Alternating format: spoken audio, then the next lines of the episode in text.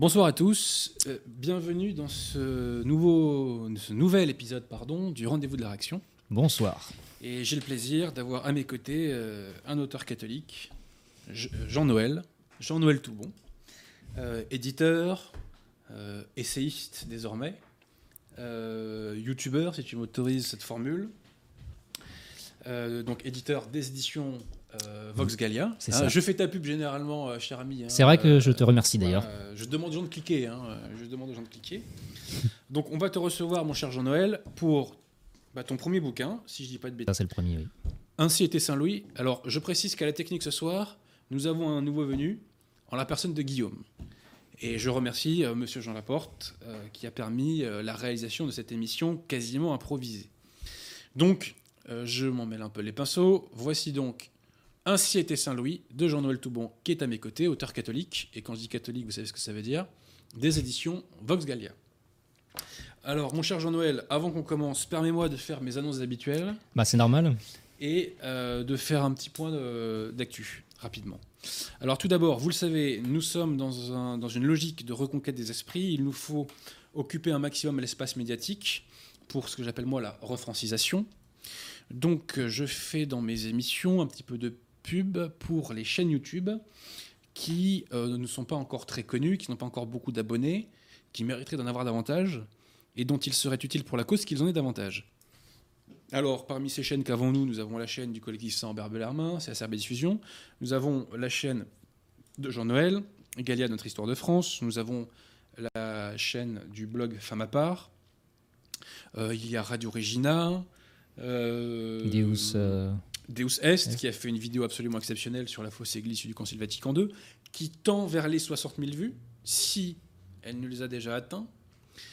Euh, il y a Fide TV de Guillaume Fanazel. D'ailleurs, Guillaume Fanazel a fait deux lives intéressants avec euh, des Américains. Euh, la foi est assez bien défendue aux États-Unis. donc n'hésitez pas à aller les voir si vous parlez un petit peu anglois. Il y en a un qui a un accent un petit peu dur à comprendre, mais l'autre, je pense que c'est accessible à, à, ceux qui donc ont des notions élémentaires d'anglois. Donc, allez voir toutes ces chaînes, j'en oublie sans doute. Il y a la chaîne de Jonathan Sturel, je ne sais pas si vous avez entendu parler de lui. Euh, voilà, donc euh, n'hésitez pas euh, à aller soutenir ces chaînes YouTube. Et leur donner de la visibilité, c'est faire du bien à la cause. Alors aussi par ailleurs, si vous avez un petit bouquin à acheter en Ile-de-France, n'hésitez pas à aller à la librairie française, dans laquelle vous pourrez trouver d'ailleurs bientôt le livre de notre ami Jean-Noël. Jean-Noël. Je n'avais pas oublié ton prénom, euh, s'il te plaît. La journée a été longue, peut-être. S'il te plaît. Euh, stressante, stressante. Bref. Euh, donc, si vous avez un bouquin catholique ou contre-révolutionnaire à acheter, n'hésitez pas à aller sur le site du collectif Saint-Ambert Bellarmin. Normalement, il y a le lien en description. Nos amis du, collectif font un très très bon travail de réédition et ils ont récemment fait des, ouvrages de Monseigneur de Ségur que je vous invite à lire. par ailleurs, les émissions que nous faisons euh, sont certes en partie rattachées à l'actualité, mais ce sont aussi des émissions thématiques qui, pas pour toutes, mais qui pour certaines d'entre elles ne vieillissent pas. Je vous invite vraiment à aller revoir ou voir tout court les rendez-vous de la littérature, notamment le dernier avec Jonathan Sturel sur Alphonse Daudet, était, je pense, très bon. Je peux le dire, c'est celui qui a bossé, c'était pas moi. Euh, allez revoir mon émission sur le magistère de l'Église. Allez voir l'émission avec euh, Alexandre Cormier-Denis sur l'histoire du Québec, qui fait une synthèse de l'histoire du Québec qui est magistrale. Allez revoir ces émissions, entre guillemets, euh, structurelles. Voilà. Euh, on est là pour s'imbiber de la qualité française et pour la diffuser, donc vraiment, n'hésitez pas. Et donc, cliquez, n'est-ce pas? Voilà, cliquez, le mot magique. Voilà pour ce qui est des annonces. Alors, autre annonce très importante, j'oubliais, j'oubliais, j'oubliais, pardonnez-moi. Euh, je vais faire une séance de dédicace à la librairie française le 11 juillet prochain, si je dis pas de bêtises. Donc c'est le samedi, euh, c'est pas celui-là, mais euh, celui de la semaine prochaine. Donc je ferai une séance de dédicace à la librairie française en compagnie d'Alain Pascal. Donc nous dédicacerons tous les deux nos ouvrages. Donc n'hésitez pas à venir. Euh, Alain est moins présent que moi sur Internet. Donc voilà, pour les franciliens, n'hésitez pas. N'hésitez pas, Alain fait un travail remarquable depuis maintenant plusieurs décennies et il faut soutenir son boulot un boulot euh, euh, compliqué parce qu'il traite de sujets complexes euh, et il le traite de façon sérieuse, parce que ces sujets-là, généralement, ne sont pas traités de façon sérieuse par les gens de la dissidence. Bref, voilà pour ce qui est des annonces habituelles. J'espère que je n'oublie rien. Donc je répète, séance de dédicace de votre serviteur et d'Alain Pascal à la librairie française le 11 juillet euh, prochain, samedi 11 juillet prochain. À quelle heure euh, bon, C'est vers, vers 14h, je crois, 14-19h, comme d'habitude. Euh, T'as des annonces spécifiques, Jean-Noël, ou non? C'est bon? Non, pas comme ça, là, ça ne vient pas. Ah bah attends, j'ai oublié la chaîne Saint-Pi 5. Oui, exact. La chaîne Saint-Pi 5. On retrouvera une de tes conférences euh, je... sur la chaîne début de semaine prochaine. Voilà, bon, il n'y a pas, a pas d'urgence. Hein. Prochainement, prochainement. La chaîne Saint-Pi 5, c'est la chaîne euh, qui est consacrée aux conférences qui sont faites à la chapelle Saint-Pi 5 de la Bérogée à Rennes. C'est ça. Et euh, il n'y en a pas beaucoup, mais elles sont toutes de qualité. Voilà. Donc, mmh. et puis, c'est toujours un plaisir pour moi d'ailleurs d'aller à la chapelle de la Bérogée à Rennes. D'autres conférences sont visiblement prévues pour la fin de l'année, ça, ça continue. Bah, il n'y a pas de raison que ça s'arrête. Il n'y a pas de raison que ça s'arrête, le combat continue. Alors, avant qu'on en arrive à l'ouvrage de notre ami Jean-Noël, permettez-moi deux petits points d'actualité. D'abord, dédicace à L'Oréal, hein, n'est-ce pas? Euh, L'Oréal, vous le savez, a retiré euh, de certains de ses produits toute notion à la blanchitude.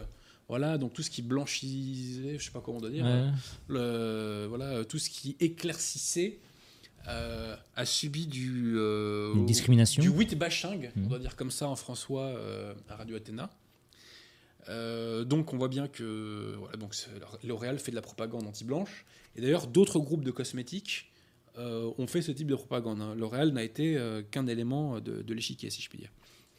Alors, euh, ce qui est très intéressant, c'est que dès le lendemain, sur les réseaux sociaux, il y a eu une levée de bouclier. de Villiers notamment a fait un tweet dans lequel il a invité les gens à boycotter L'Oréal et il y a un hashtag qui a émergé, je crois, qui s'appelle J'arrête L'Oréal. Et le journal 20 minutes a fait un article sur la fronde, je dirais, des réseaux sociaux.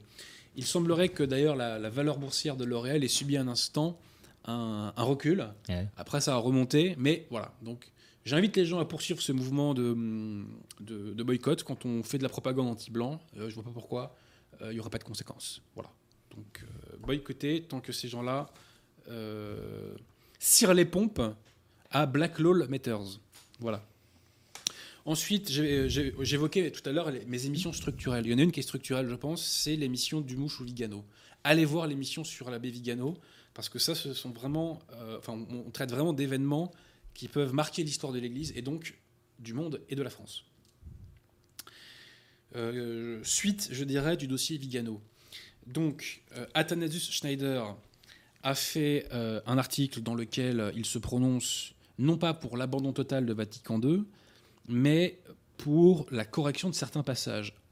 Dans mon ouvrage L'infaillibilité pontificale, j'avais déjà euh, taillé en pièces un article de Athanasius Schneider. Et sur le site Fide Catholica, j'avais également fait un très long article dans lequel je taille en pièces euh, un autre article d'Athanasius Schneider qui est de bonne volonté, mais qui ne va pas au bout.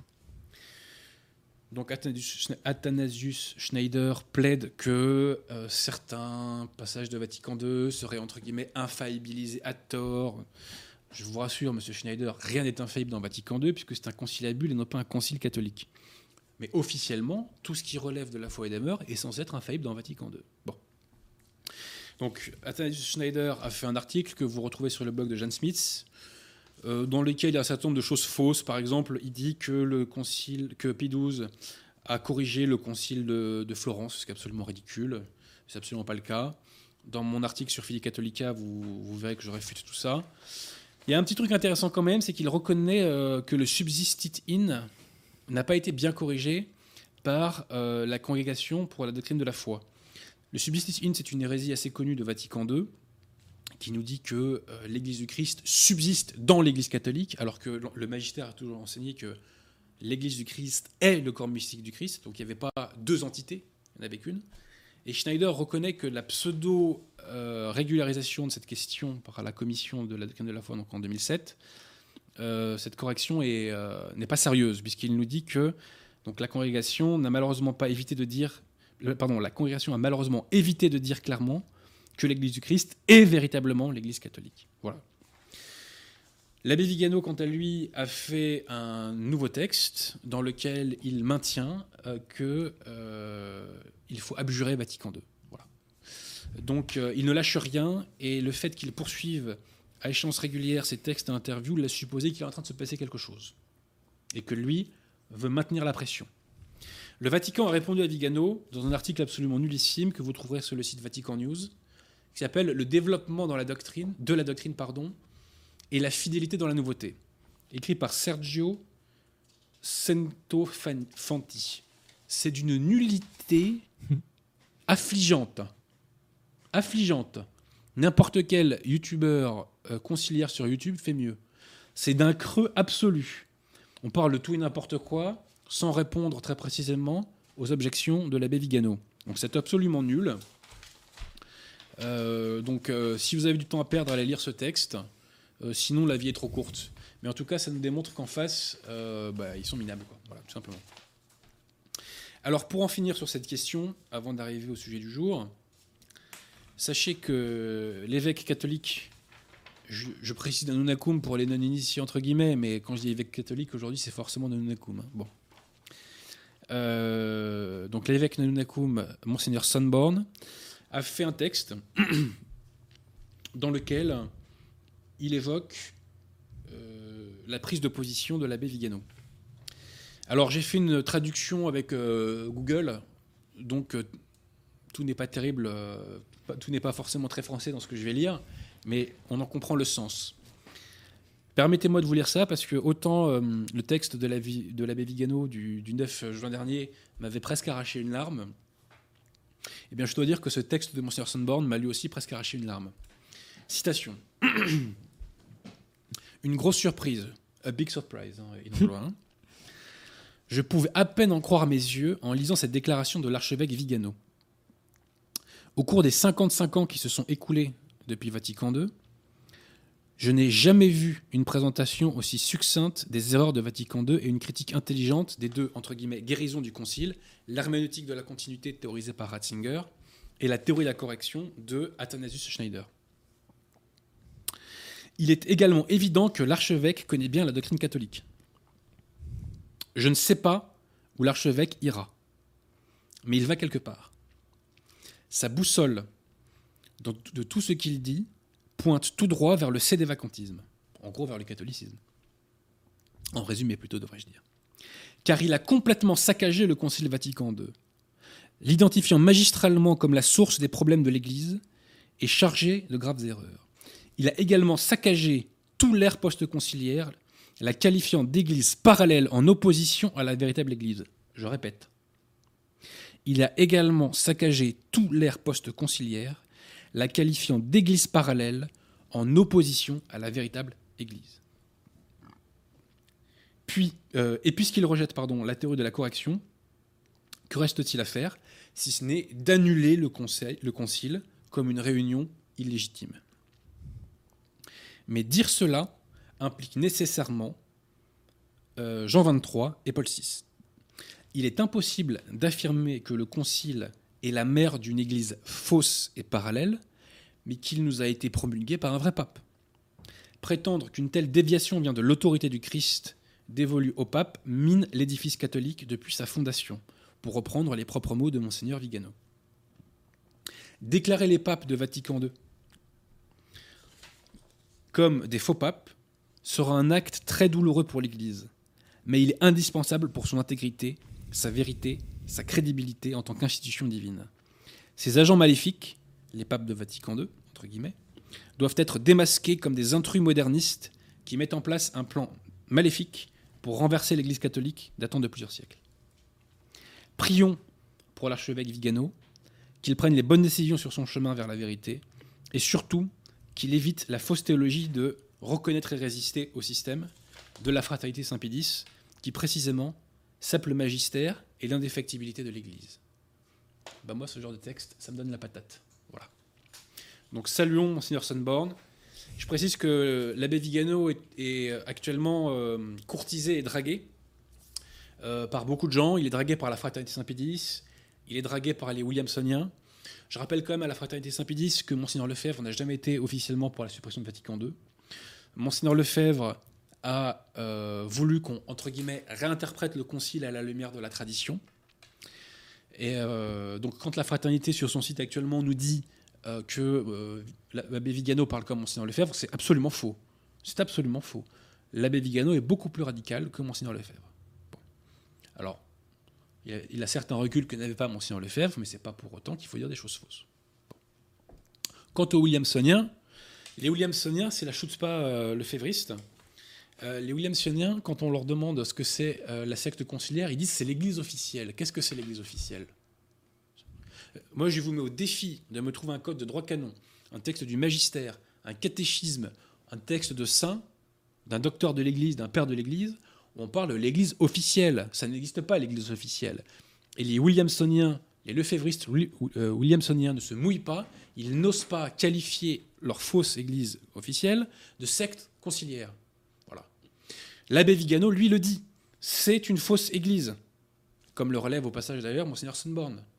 Donc, Williamsonien qui m'écoutez, ne faites pas comme si vous étiez euh, sur la même longueur d'onde que l'abbé Vigano. Parce que l'abbé Vigano fait le constat de la fausse église, vous ne la faites pas.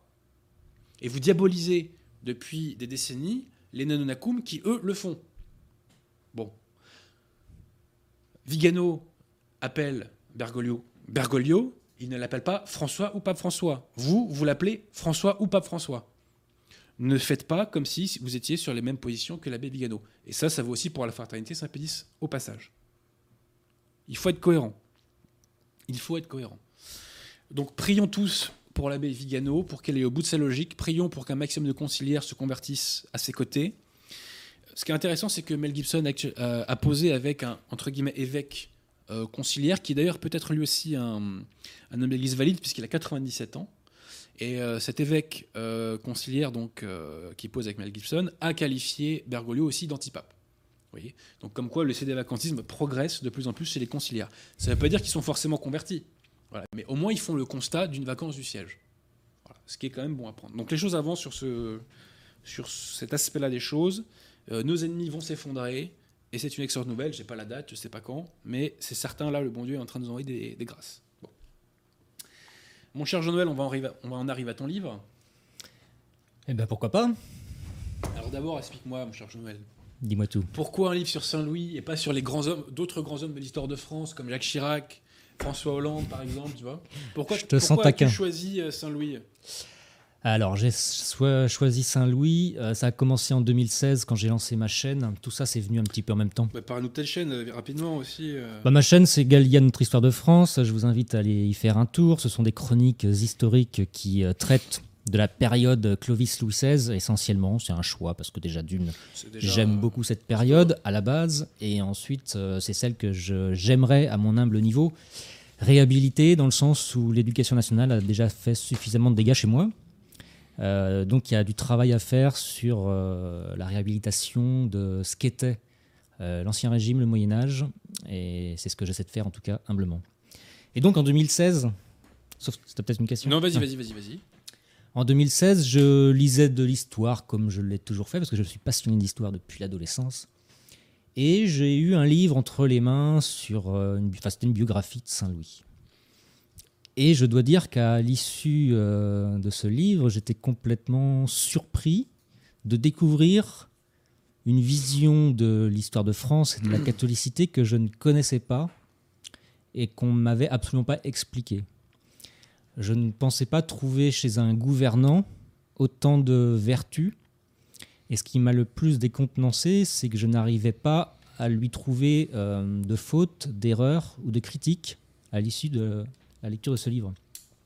Et c'est à partir de ce moment-là où j'ai voulu savoir si l'auteur avait un parti pris et si chez d'autres auteurs je pouvais y mhm. trouver des, contradictions. Et c'est quand j'ai commencé à m'apercevoir que finalement, même chez les auteurs pas spécialement catholiques, il y avait une certaine, euh, pas admiration, parce que l'historien n'est pas dans l'admiration ou pas l'admiration, mais euh, une cohérence avec le premier livre que j'avais vu. Et à partir de ce moment-là, j'ai voulu tout savoir sur ce règne. J'ai développé une passion pour ce règne et j'ai eu envie euh, d'en parler à tout le monde. Je voulais que tout le monde soit au courant de. Je connais ça. De, de l'existence de ce roi. Je connais ça. Parce que, euh, bah, je dois le reconnaître, ce n'est pas le seul, ce n'est pas la seule chose, mais il m'a quand même réconcilié avec la France et avec la foi catholique. Hmm. Ce n'est pas le seul, c'est un mélange de plein de choses. Mais je me suis dit, ah bon, c'est ça. Hmm. Et c'est ça que je voulais euh, témoigner. euh, alors, au début, c'était pas l'écriture d'un livre. Je dois le. Oui, oui. C'est-à-dire que mon métier est en audiovisuel depuis 13 ans. euh, j'ai commencé par imaginer un documentaire, puisqu'il n'existe rien en ligne sur. bah, déjà pas beaucoup de choses sur la période médiévale. Et sur Saint-Louis, encore moins. Hmm. On doit se contenter du secret d'histoire de Stéphane Bern. Euh, et euh, j'ai- j'aurais souhaité voir aussi autre chose, même si euh, esthétiquement c'est magnifique, hein, ce qu'a fait Stéphane Bern et ses Il équipes. faut reconnaître que ces émissions sont pas mal à Stéphane Bern. C'est de la bonne vulgarisation. Oui, Faut complètement. reconnaître. Mais il y a des choses que j'aurais aimé. euh, L'aspect spirituel Oui, oui, oui. y est forcément parce qu'on ne peut pas passer à côté quand on parle de Saint-Louis. Mais elle n'a pas été expliquée comme moi je l'ai euh, lu. Mais bon, je peux. Ça m'a pas surpris non plus. Hmm. Et donc, quand j'ai commencé à travailler le documentaire, je me suis aperçu que c'était très compliqué parce que financièrement, euh, c'était très coûteux. Techniquement, humainement, ça me demandait beaucoup de, ressources que je n'avais pas. Et comme je le répète, en 2000 on était en 2016 et j'étais au début de, cette chaîne. Donc, pour moi, tout me paraissait euh, insurmontable. Et donc, j'ai commencé à écrire malgré tout euh, un script pour ce documentaire. Et très vite, le script a tourné en livre je me rendais compte que j'écrivais autre chose qu'un script parce que j'avais naturellement envie de raconter ce que j'avais lu. Mais le problème, c'est que je me suis très vite aperçu euh, qu'il allait être très compliqué de faire lire des livres euh, aux gens aujourd'hui. C'est très compliqué. Enfin, en tout cas, c'est ce Oui. que je pensais à l'époque. Mais non, mais c'est vrai. hein. Et donc, je me suis dit, je vais rester dans cette dynamique de ma chaîne d'histoire, à savoir la synthèse et la vulgarisation. Hmm. Et je me suis dit, je veux que ce livre, c'était mon ambition, d'ailleurs j'en parle dans la préface, je veux que ce livre soit un, premier pas dans la découverte de ce qu'a été ce règne et donner envie aux gens d'en savoir plus, euh, réhabiliter deux, trois choses que j'entends encore sur Internet, que je lis encore et qu'on m'envoie encore, parce que sur ma chaîne d'histoire, j'ai évidemment réalisé des chroniques sur, cette, euh, enfin, sur son règne, et il y a encore des, des poncifs sur, euh, sur Saint-Louis. Et j'ose espérer que ce livre participe à réhabiliter deux, trois choses euh, essentielles. Mais si on me dit, euh, et d'ailleurs, puisqu'il est sorti le 13 juin, j'ai déjà eu quelques retours. Ouais, des de bonnes ventes, hein, des, des bonnes ventes, hein, on va le dire. Tu as des bonnes ventes déjà. Je suis assez satisfait effectivement des ventes. Mais les retours euh, vont dans le sens euh, de ce que j'évoquais au début, c'est-à-dire donner envie d'en savoir plus, retrouver l'enthousiasme de cette période historique. Et, euh, et voilà, je lui dois ça parce que bah, je lui dois tellement de choses que c'est le minimum que je pouvais quel faire. est, quel est l'intérêt euh, numéro un de cet ouvrage selon moi? Euh, Tu sais, moi j'ai lu une biographie sur quasiment tous les rois de France. Notamment, il y avait la collection de- des Georges Bordonov, je ne sais pas Ouais. si tu connais. Bah, il a écrit sur Saint-Louis aussi. hein. Parce que quand je, quand je préparais le barreau, j'allais dans les bibliothèques municipales. Et il y avait beaucoup ces bouquins-là. Et quand je voulais arrêter de, de réviser quelques temps, je, je lisais des bouquins. Quoi. Donc j'ai tout lu comme ça. J'ai pas lu que des Bordonov, mais voilà. Mais généralement, les biographies des rois faites par des historiens pros sont comme ça, faut être prêt. Hein. en gros. Et pour dire les choses simplement, ces ouvrages sont illisibles par le commun des mortels, parce que l'historien s'arrête sur des choses qui malheureusement n'intéressent pas forcément tous les lecteurs, pour dire les choses comme ça. Et donc la lecture devient pénible en quelque sorte, parce que on tombe- il y, a il y a des passages fastidieux, des trucs pas forcément très intéressants, Il peut passer un chapitre sur euh, une date, un nom, une famille. euh, voilà, ou un événement. Ou un événement, euh, Bon, voilà. c'est intéressant, mais pas pour le commun Alors que c'est ton livre, mon cher Jean-Noël, c'est un vrai récit. Tu vois ce que je veux dire oui. C'est un vrai récit, c'est une histoire qui est contée, en quelque sorte. Oui. Je ne sais pas si je suis clair. Est-ce que je suis clair, euh, Je suis clair, bon. Donc c'est euh, une histoire qui est contée, c'est un récit, donc ça se lit rapidement, facilement, enfin en tout cas pour moi, parce que Bah je oui, suis un lecteur habituel. Et, euh, et voilà, donc c'est ça la force du livre, c'est que c'est un récit qu'on suit, donc c'est clair, on comprend tout, on s'en mêle pas les pinceaux. Euh, voilà, et puis moi qui connais un petit peu cette période que j'aime beaucoup aussi, voilà, écoute, je m'y suis retrouvé. Donc j'ai appris des choses aussi. Euh, donc vraiment, c'est ça la force de ton livre, c'est euh, c'est que ça se lit facilement et ça reste dans le crâne. Voilà, ça reste dans le crâne. C'est un récit. C'est un récit. euh, c'est bien écrit, un style très clair. Ce qui ne va pas de soi, hein, parce que de nos jours, les gens qui ont un style clair, euh, bref, on repassera. Enfin, parmi les jeunes en tout cas.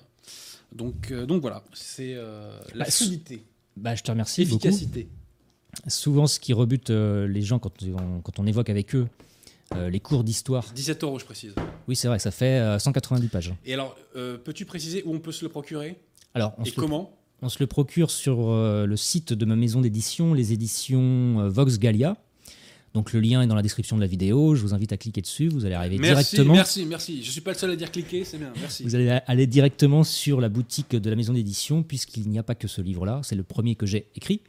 Mais il y a d'autres livres réédités. Voilà, donc vous allez pouvoir euh, découvrir euh, les différents ouvrages. Ok, ok. Alors, euh, ton bouquin euh, commence euh, un petit peu avant la reine de Saint-Louis, puisque tu évoques le contexte, on va dire. Ça me paraissait essentiel de contextualiser, bah, bien sûr. parce que déjà Un d'une, ça permet de comprendre dans quelles circonstances, dans quel, dans quel contexte, pardon, Louis IX arrive aux commandes du royaume. Et euh, ce qui va se passer l'année de sa naissance va conditionner la façon dont il va gouverner le royaume de France. Donc en 1214, il y a deux événements importants qu'il faut retenir la naissance de Louis IX, le 25 avril, et la bataille de Bouvines, le 27 juillet. Donc cette bataille de Bouvines, pour faire très simple, euh, vous imaginez le royaume de France qui euh, représente l'île de France et un petit peu au-delà vers le sud de la France d'aujourd'hui. Alors, je précise que l'île de France, c'est la région dans laquelle on est en ce moment. hein. Ça Exactement. se voit pas forcément, mais bon, je précise. Et toute la partie ouest du royaume, ce sont des fiefs anglais, Anglois, anglois, anglois. anglois. Et euh, donc le, le domaine du, du roi de France est entouré par deux grandes puissances, qu'est le roi d'Angleterre, Jean sans terre, et, euh, alors, et puis le Saint-Empire romain germanique, Othon IV. Et en 1214, nous sommes sous le règne de Philippe Auguste, qui est un grand roi de France, qui a fait beaucoup évoluer le royaume de France. Et il se trouve isolé euh, entre ces puissances qui ont un projet hostile à l'encontre de Philippe Entre Auguste. le marteau et l'enclume. Exactement.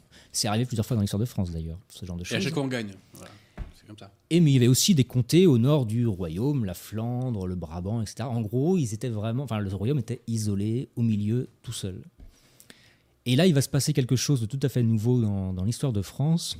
C'est que le roi de France, Philippe Auguste, est en infériorité numérique pour se battre contre tous ses belligérants. Donc, il est contraint de mobiliser les milices communales. En somme, ce sont les gens du peuple. Les manants, les gueux, Les manants, qui vont les gilets venir- jaunes de l'époque. Exactement, qui vont venir prêter main forte à leur souverain C'est beau ça. pour en magnifique. venir à bout. C'est magnifique ça. Et d'ailleurs, ça va surprendre les chevaliers adverses, qui vont, pour certains, ne pas accepter, vraiment être très étonnés de devoir se battre contre la plèbe. Hmm. Donc ça, c'est juste pour la petite anecdote. Toujours Mais est-il qui est pleine de sens. toujours est-il que ce 27 juillet est un dimanche, et normalement le dimanche, l'Église interdit de se battre. Sauf que, sauf que Othon IV, l'empereur, a été excommunié. On va pas rentrer dans le détail. Lui, il s'en moque. Hmm. Philippe Auguste se trouve bien évidemment, donc par conséquent, euh, dans une situation de défense contre ce roi. Et euh, je vais accélérer un petit peu l'histoire, mais il va remporter cette bataille. À partir, du, enfin, à partir de cette bataille, il va naître dans le cœur des Français un sentiment d'appartenance à une nation, même si ce terme est tout à fait euh, impropre ouais, ouais. parce que cette époque est une période féodale, et donc chaque euh, comté, duché, quelque part, a sa propre indépendance, est juste un vassal du suzerain qui est le roi de Mm. France. Et donc c'est tout à fait nouveau ce sentiment. Il- la- quand le roi Philippe Auguste va rentrer à Paris, les festivités vont durer une semaine, parce Mm. que le destin de la France aurait pu basculer Du regnum francorum. Exactement. Aurait pu basculer ce, ce Mm. jour-là. Tout à fait. Et en quoi ça a une importance euh, par la, enfin, dans, le, dans- dans le règne de Louis IX Alors, je vais Pour parler le XIIIe siècle, ouais, ouais. pour le XIIIe siècle. Je vais parler très brièvement du règne de son père à Louis IX. Euh, C'est Louis VIII, qui a duré trois ans, donc il n'y a pas eu Louis VIII, le lion. le lion, effectivement. C'était quelqu'un de chevaleresque. Hmm. Euh, Qui est des Anglois aussi. Oui, qui a failli être roi d'Angleterre. Hmm. Il a- Il a été couronné et pas sacré. Et du coup, les conséquences vont être militaires, politiques et financières. C'est-à-dire que la partie ouest du royaume de France que j'évoquais tout à l'heure, qui étaient des fiefs anglais, vont passer dans le giron français. C'est-à-dire que désormais, le royaume de France va avoir une physionomie assez proche de celle que nous avons aujourd'hui, excepté l'Aquitaine d'aujourd'hui, qui était la Guyenne. Hmm. Et puis, bien évidemment, à l'est, c'était pas tout à fait pareil, mais ça ressemblait beaucoup plus. Ça commence à se commençait à se dessiner. dessiner. Voilà. Et qu'est-ce que ça implique et qu'est-ce que ça a comme conséquence? C'est économiquement, c'est considérable, les, les, euh, les retombées financières. Et euh, la puissance politique dans le monde chrétien occidental est tout à fait euh, considérable. Ouais, Bouvines, c'est l'équivalent des Waterloo, de Waterloo Exactement. pour les Anglois. C'est-à-dire c'est le moment de bascule où ils deviennent la puissance numéro 1. Exactement. Donc nous, à partir de Bouvines, on devient la puissance numéro 1. Et c'est pendant la guerre de 100 ans qu'on perdra malheureusement euh, ce rôle. Exactement. Et du coup, la Providence a permis euh, à Louis IX d'exploiter Hmm. tous ses atouts pour faire du XIIIe siècle, que certains appellent le siècle de Saint-Louis, euh, à raison pour moi, le- l'apogée euh, de l'Europe chrétienne, de la France chrétienne. C'est-à-dire que le XIIIe siècle, c'est le siècle des superlatifs. Il y a tout, il y a tout dedans. C'est c'est le moment où la civilisation est à son paroxysme. Exactement. Puisque jamais on a organisé à ce point la société pour que les âmes aillent au ciel. C'est ça. Et d'ailleurs, euh, je vais un petit peu devancer sur ce que on va sûrement évoquer tout à l'heure, mais ça a été l'objectif numéro un de Louis IX. Il a passé sa vie à avoir euh, cette crainte du péché mortel, enseignée par sa mère Blanche de Castille, Dont on dira un mot. hein. et il a une volonté farouche, chevillée au corps, de gagner le ciel. Toutes ses décisions, tous ses propos, tous ses actes, tous ses comportements ont été pris à l'aune de cette motivation qui est de gagner le ciel et Ouais. de faire gagner le ciel à ses sujets Et à ses ennemis même parfois. et à ses ennemis. Et euh, Blanche de Castille, donc, qui était la, la mère espagnole de Saint-Louis, lui avait dit Je préfère te voir mourir que de te voir commettre De un péché mortel. Exactement. Parce que le péché mortel, pour ceux qui ne le savent pas, en fait, toute, toute la problématique d'un catholique, c'est d'être en état de grâce. C'est-à-dire de ne pas avoir de péché mortel sur la conscience. Parce que si vous avez un péché, si vous mourrez en état de péché mortel, vous allez en enfer. D'avoir l'âme propre. Et pour aller au ciel, il faut être en état de grâce. Voilà. Et donc, Blanche de Castille voulait que son fils soit en état de grâce. Et elle préférait donc le voir mourir en état de grâce que de le voir être vivant en état de péché mortel, c'est-à-dire potentiellement euh, pour, être dans un état où il, où il allait potentiellement en enfer. Quoi. Voilà. Et on a en le résumé de toute la politique de Blanche de Castille, toute la personnalité de Blanche de Castille dans cette phrase. Euh, par- Parle-nous d'ailleurs de, de sa mère, parce qu'elle a eu un rôle très très très très important dans sa vie, euh, Blanche de Castille. Et pendant très Hmm, longtemps. J'oserais même dire que ça a été la femme de sa vie. Hmm. Euh, L'histoire par la suite, on en parlera peut-être, mais euh, le montrera. Mais euh, Blanche de Castille, c'est une femme qui est arrivée en France, au royaume de France en 1200, par le mariage avec Louis VIII. Alors l'immigration, quand ça concerne une, une seule personne, c'est très bien. hein. Je précise. Et puis c'est- elle venait de Palencia, Ouais. en Castille. Et euh, à la cour de Castille, elle a été extrêmement bien éduquée, très cultivée, très lettrée. Elle va aussi enseigner euh, tous ses arts euh, à, Louis IX. Et quand elle arrive à la cour de France, elle est euh, surprise, pour ne pas dire choquée, de l'austérité qui régnait à la cour de France. La cour de Castille, c'était pas ça. C'était beaucoup plus joyeux. Et donc, quand elle est arrivée en 1200, elle avait 12 ans. C'était une enfant. Elle a appris petit à petit, en côtoyant Philippe Auguste, euh, son, son, Son beau-père. son ouais. beau-père, euh, comment gouverner le royaume de France? Elle a développé une personnalité forte. Les- certes, beaucoup d'historiens parlent d'un- d'une femme au cœur viril, et c'est ça, c'est une femme au cœur viril. C'est une femme extérieurement, à l'intérieur, c'est un homme. Une poigne incroyable. Et ça, elle l'a développé à la cour de Philippe Auguste. Donc cette austérité peut-être l'a rendue un peu plus euh, virile, justement. Rigide en tout cas, euh, costaud. Donc elle a commencé à apprendre à gouverner sous Philippe Auguste. Elle n'était pas encore reine de France, puisqu'elle sera reine de France avec le sacre de son mari, Louis VIII, en 1223. Et Mais donc du coup, elle sera reine de France pendant trois ans avec son mari, où elle aura l'image d'un mari conquérant, chevalier, comme on le disait tout à l'heure. Donc vraiment, elle a, elle a apporté à Louis IX cet équilibre entre la dévotion, la foi profonde et sincère, et la virilité, puisque toute la première partie du règne de Louis IX, c'est Blanche de Castille qui va régner, co-régner avec Louis IX, puisqu'il est, euh, il a 12 ans quand il est sacré roi de France. Euh, D'ailleurs, il y a- il y, a beaucoup de choses à expliquer. Il est sacré roi de France à la suite du décès de son père à Montpensier, qui euh, était parti avec les croisés du Nord, comme on les appelait, euh, en croisade dans le midi de la France contre les Albigeois. Mhm. Et quand il rentre, il meurt de dysenterie et il demande à son conseil de euh, prêter allégeance à son fils euh, Louis IX, tout jeune. Mais il sait très bien, euh, Louis VIII, que c'est très dangereux de laisser le royaume avec un, un enfant pas encore sacré. Parce que dans l'imaginaire médiéval, c'est le sacre qui fait le roi. Et dès lors que le roi est sacré, il devient intouchable. Mais jusqu'à ce sacre, il y a un gros danger. Et là, on peut remercier la Providence d'avoir mis à côté de Louis IX une femme comme Blanche de Castille. Parce qu'à partir de ce moment-là, euh, pendant un, un certain nombre d'années, on va dire aller jusqu'au mariage de Louis IX, c'est elle qui va apprendre à son fils comment euh, gouverner et comment imposer son autorité Au feu doré.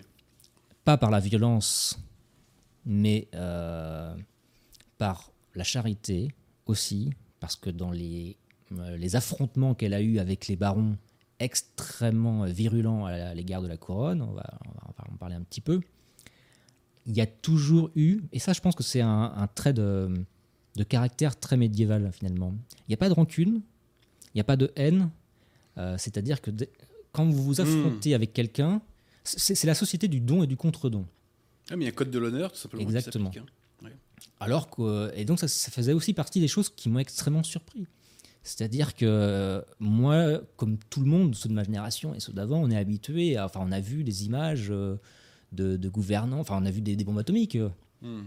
on a vu des, des souverains se faire exécuter. Enfin, c'était pas la même, euh, il n'y avait pas le vice qu'on Hmm. trouve aujourd'hui qui n'existait pas à l'époque. Et la façon dont Louis IX a traité ses ennemis, ce sont des exemples de, de comportement que, que doit avoir un, un chef d'État, un gouvernant. Donc les premières années de son règne, elle n'était pas, elle était, elle n'était pas régente, elle était baillistre. C'est-à-dire que le terme de régence arrive beaucoup plus tard. Et bailli- baillistre, ça veut simplement dire celle qui a la- à qui on confie euh, l'enfant. Elle a la responsabilité, la garde de l'enfant. Et donc ils vont co-régner ensemble. Euh, Il n'y a pas de date de fin légale, euh, Mm. si tu veux. Mais à partir de 1234, quand il va se marier, là, il va commencer à prendre, à s'émanciper de sa mère. Alors, avant d'en arriver là, est-ce que tu peux raconter, il y a un passage que j'aime bien, puisque le peuple euh, de la région plus ou moins l'Île-de-France va sauver Saint-Louis quand il était jeune, des barons. Ouais. Est-ce que tu peux raconter ça? Parce que c'est un beau passage d'amour du peuple, je dirais, pour leur C'est euh, effectivement, c'est Si, si tu l'as en tête, bien sûr. Et bien sûr, au début de son règne, en 1227, donc Louis IX est roi de France depuis seulement euh, six mois. Il a 12 ans. Je le répète parce que Mm. ça permet de comprendre un petit peu ce qui se passe.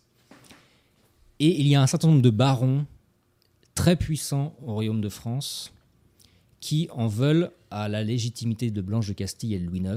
Ce qu'ils reprochent à Blanche de Castille, c'est d'être une femme et d'être espagnole. Ça leur pose un problème. Ils aimeraient. euh, C'est pas le même seuil de tolérance que nous. non. Hein Puis en tout cas, ils le manifestaient d'une façon différente. Oui, oui, en plus. Ouais. ouais, donc c'était mieux à tous les niveaux. Et euh, parmi ces, euh, ces opposants virulents, il y a le comte de Bretagne, Pierre Mauclerc, Pierre de Dreux, de son vrai nom, qui lui va mener euh, un combat farouche contre la couronne. Blanche de Castille réussit temporairement à mater la rébellion de ce Pierre Mauclerc en signant le traité de Vendôme en 1227. C'est un traité apparent, c'est une, une soumission apparente. parce qu'il va continuer par la suite à avoir des projets hostiles contre la couronne. Donc en mars 1227, il signe ce traité de Vendôme, donc à Vendôme qui est vraiment la charnière entre la Bretagne et l'île de France. euh. Et du coup, quand il rentre, quand Louis IX rentre sur Paris, en passant par Orléans, il y a un château qui est le château de Montlhéry, qui est un vieux château de la couronne capétienne. euh, déjà à l'époque de Louis VI, euh, c'est un château qui était euh, exploité, utilisé par les rois de France. Louis VI le Gros. Louis VI le Gros, ouais. Ça, c'est pareil, c'est un sacré roi. Et donc, on, prévient Louis IX, quand il est sur le chemin du retour vers Paris, que ses barons l'attendent entre Paris et Montlhéry, prêts à en découdre avec les, chevaliers euh, francs. À l'âge qu'il a, il est euh, pas spécialement rassuré. Donc il se réfugie dans, la tour du château de Montlhéry. Et Blanche de Castille aura pour mission, euh, c'est elle qui va sentir la nécessité de le faire, de solliciter les milices communales parisiennes, les communes de Paris. C'est pour ça que la bataille de Bouvines est importante. Hmm. C'est que euh, les communes de Paris se souviennent, ils ont le souvenir de Bouvines. Et donc les milices communales, donc quand on parle de milices communales, qu'on soit d'accord, ce sont des enfants, des femmes et des hommes.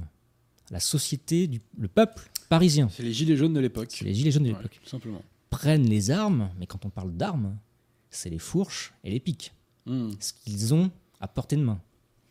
Et ils se rendent de Paris à Montlhéry, c'est une heure en voiture.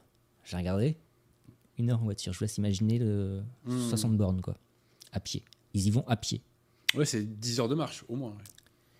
Ils arrivent à Montlhéry, récupèrent le roi, et de Montlhéry à Paris, à pied, escortent le roi euh, jusqu'à Paris. Les barons, voyant ça, se débinent.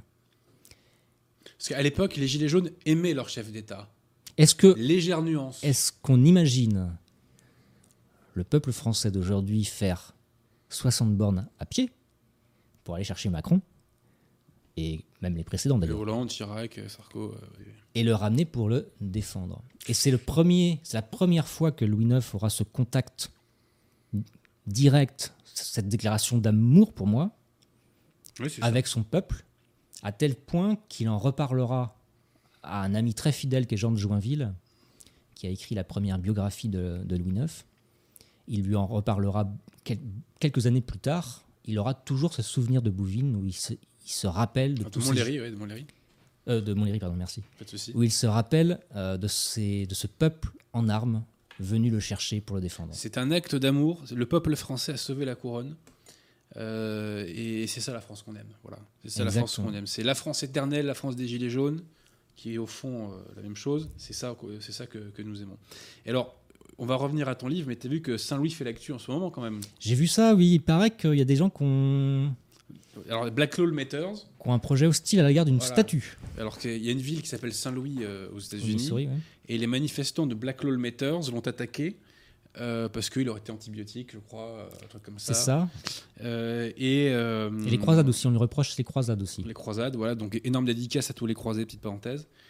Et des Américains ont spontanément nettoyé. Se sont interposés aussi. Alors se sont interposés d'une part et euh, ont nettoyé les, Les tags, dégradations qui ont été faites. Et il y a une vidéo qui, qui tourne et qui fait le buzz sur Internet. C'est un, un Black Lives Matter, encore une fois, qui essaie de s'agripper et qui monte Et en haut de la ça. statue de Saint-Louis. Enfin, pas en haut, mais à- il arrive à la À moitié. mi-chemin, quoi. ouais. À mi-chemin, ouais.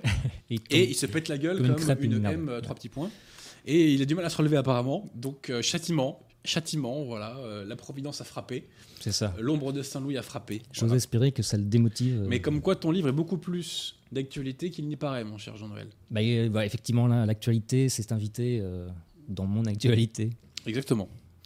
Alors, est-ce que tu peux nous dire rapidement, euh, avant qu'on parle des croisades, en quoi Saint-Louis était un saint Comment ça s'est manifesté euh, dans, dans- dans- dans les grandes lignes, hein, j'entends hein, euh, Oui, bien sûr. Alors déjà, je tiens à signaler euh, que les contemporains de Saint-Louis le considéraient, en parlent déjà comme un saint. Ses ennemis en parlaient de, son vivant, en parlaient comme un saint. Ça, c'est quelque chose d'important que je veux préciser avant, parce qu'on peut partir du principe qu'une fois mort, politiquement, il y a des intérêts qui font qu'on ait, on ait voulu le canoniser.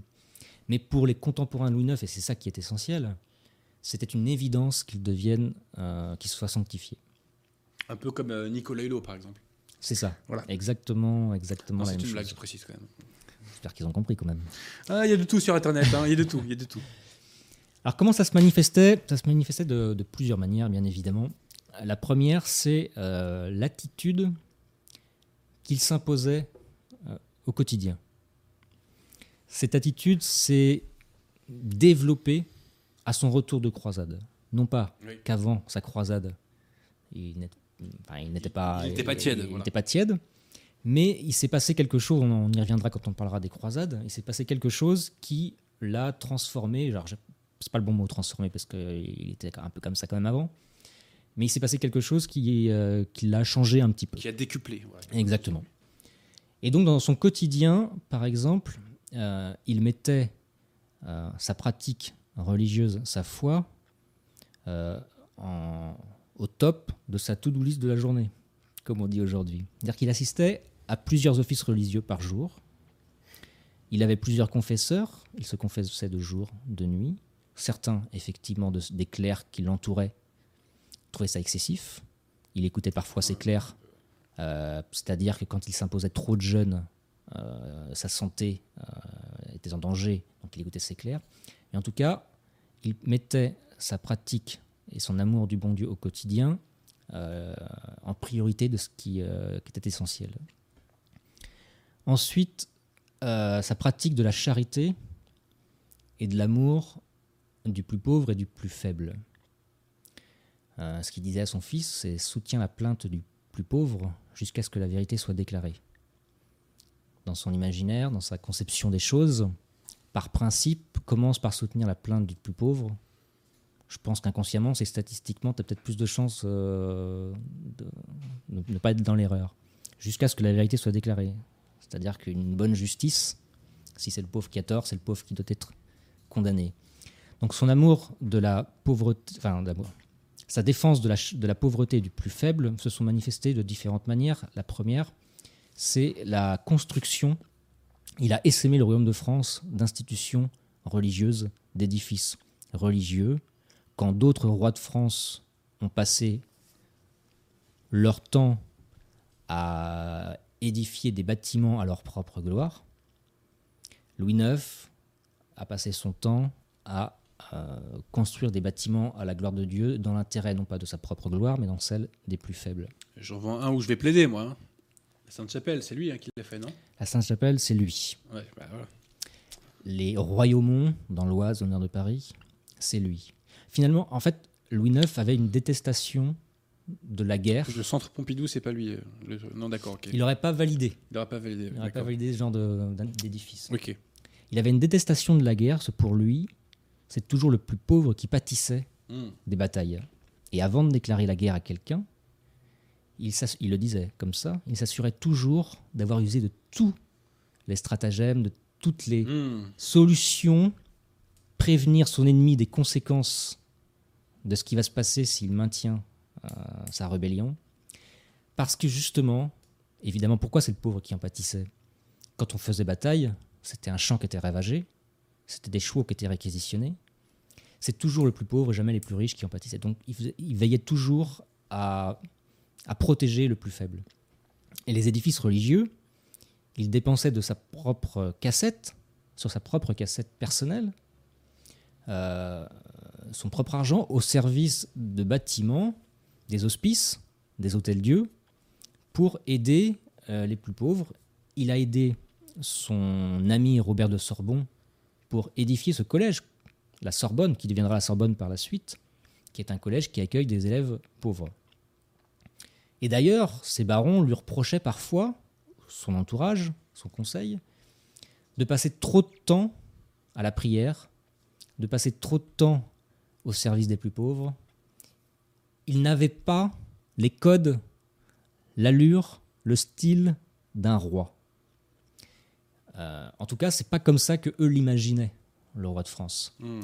Mais Saint Louis expliquait à ces personnes qui tenaient ce genre de discours quelle était sa conception de la royauté. Et d'ailleurs, pendant le sacre d'un roi de France, le roi de France s'engage à défendre les plus pauvres, s'engage à défendre la foi, et s'engage à faire bonne justice Hmm. à ces sujets. Et euh, Louis IX a, a été la quintessence même de ces engagements qu'il a véritablement euh, tenus. Donc ça, c'est pour la charité et l'aide des plus pauvres. Et ensuite, il y a eu la défense de sa foi. Comment s'est manifestée cette défense de la foi? C'est euh, quand il est parti en croisade, il est parti en croisade non pas pour accumuler de la richesse, conquérir de nouveaux territoires, mais il est parti en croisade pour défendre ses frères chrétiens en prise aux infidèles euh, musulmans Aux infidèles. hein, oui. euh, en Palestine, en Orient. Il est parti en croisade aussi, et surtout, quand on lit la vie euh, de, de Saint Louis par Joinville, parce qu'il est parti en croisade avec lui, il a tout fait pour convertir les musulmans sur place. Il y avait vraiment une mission d'apostolat. Hmm. J'allais te, demander de dire un petit mot sur les croisades, euh, mon cher Jean-Noël. Oui, est-ce que tu... Pour après, ou comment ça se passe? Bon, vas-y, vas-y, vas-y. ouais. Parce que Et je- on, on arrive, on arrive à. On va y arriver, on va y arriver. aux infidèles. On va y arriver Bon, tout de suite. euh, Et du coup, la dernière chose que je voulais évoquer, c'est aussi euh, la volonté, pour répondre à ta question de la sainteté, sa volonté de rendre une bonne justice à ces sujets. Et ça, ça a participé aussi grandement à sa sanctification. Quand il rentre de croisade en 1254, il se sent coupable et responsable de l'échec de sa croisade. Il est meurtri. Pour lui, il est responsable d'avoir sali l'Église universelle, comme il l'a dit. Et donc, il essaie de comprendre ce qui s'est passé. Et selon lui, il n'a pas été assez vertueux, assez bon, assez juste, et son peuple également. Donc, il va entreprendre une série de réformes euh, ju- ju- juridiques du royaume de France euh, à partir de 1254. Et d'ailleurs, la justice moderne que nous connaissons aujourd'hui, quand je dis justice moderne, c'est quoi? C'est la présomption d'innocence, c'est la notion de faire appel. hmm. Ce sont des notions qu'on doit à Louis IX, parce que Louis IX tenait à ce qu'il y ait euh, un procès et que la personne puisse se défendre. Et le Parlement de Paris, en 1254, on le doit aussi à Louis IX. Donc ces trois éléments, défense de la foi, charité et justice, c'est ce qui a euh, fait de Louis IX Saint-Louis. On me demandait justement dans les questions comment expliquer la volonté de Saint-Louis de convertir les musulmans. Bon, bah, quand on est catholique, on veut qu'un maximum d'âmes aillent au ciel. hein. Si- donc, Ça faisait partie du sacre, du- de la mission d'un roi de France. Il s'est engagé lors de son sacre à défendre la foi catholique et l'Église. On me dit quels avis portez-vous sur les critiques qu'ont apporté Saint-Pierre Damien, c'est bien ça? Tu Je connais connais pas ça. Ouais, c'est des- Non, mais je connais pas non plus, hein, donc euh, t'inquiète pas. Euh, comment est-il possible que des catholiques aient attaqué et fait la guerre contre leurs frères de religion sous l'égide de la foi? Mais la nature Ouais. humaine est pécheresse, malheureusement, donc il y a des gens qui, bah, parfois, défendent le mal. hein. C'est triste, hein. c'est ainsi. Alors, on n'a pas vraiment de questions à proprement parler sur le thème actuellement, euh, mon cher Guillaume, c'est bien ça? Bon. Euh, bah écoute, on, on va développer sur les croisades alors, du coup, non? Bah, Comme tu veux. c'est. euh, Attendez, je rends le petit truc là. Ouais, ouais, j'ai vu, mais euh, on, on va les prendre après parce que c'est pas sur le, le- le sujet, donc on les prendra à la fin de l'émission. Euh, tu peux dire un petit mot, mon cher Jean-Noël, sur. euh, Oui, les croisades. Alors, il y, a il y a eu deux moi, je suis jaloux des croisés, moi. Je suis jaloux. T'aurais voulu être croisé? Bah, Tu serais allé? je pense qu'on a beaucoup de chance de vivre à notre époque parce qu'il y, a- il y a des combats euh, titanesques à mener. Nouveau. y compris celui que tu sais dont j'ai parlé au début de l'émission, qui est pour moi, c'est une grâce d'avoir ce combat-là. C'est une grâce d'avoir le foi catholique, bien sûr, mais c'est une double grâce que d'avoir ce combat-là. Donc, la, la jalousie est un sentiment qui m'est totalement étranger, comme je te l'ai dit tout à l'heure. En revanche, les croisés qui ont repris Jérusalem, quand même, euh, ils ont une chance extraordinaire. Quoi. Ils ont une grâce euh, absolument hallucinante. Quoi. Bah, complètement. D'ailleurs, les, les croisades menées par euh, Louis IX sont totalement différentes dans l'esprit des croisades euh, précédentes.